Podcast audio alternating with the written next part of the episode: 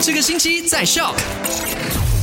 星期一喽，Hello，你好，我是 Penny，来回顾一下前几天，没错，是上一个礼拜五，在五点钟，我们的快很准聊到了什么呢？其实上一个礼拜，除了呃 Dwayne Johnson 的 Rock 确诊的患上新冠肺炎之外呢，Batman 的饰演者 Robert Pattinson 他也确诊患上了这个新冠肺炎。第二届呢，就是上一个星期五，九月四号开始，自然我的朋友们可以开始去泳池游泳啦，不管是酒店啦、公寓啦，或者是公共的泳。时都已经可以开放了，但是提醒你哈，上岸了过后依然要保持社交距离，不要在呃泳池旁边追来追去这样啦。第三就是之前传的很大的这个贩卖人体器官的消息呢，这名男子他其实并没有售卖人体器官，他只是要坑钱罢了。但是他去到警局自首了过后呢，也被发现他有涉及其他的罪，这样子啦，将会坐牢十五年的时间。还有六次的鞭刑。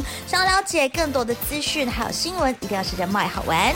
赶快到 Play Store 或者 App Store 下载 Shock S Y O K。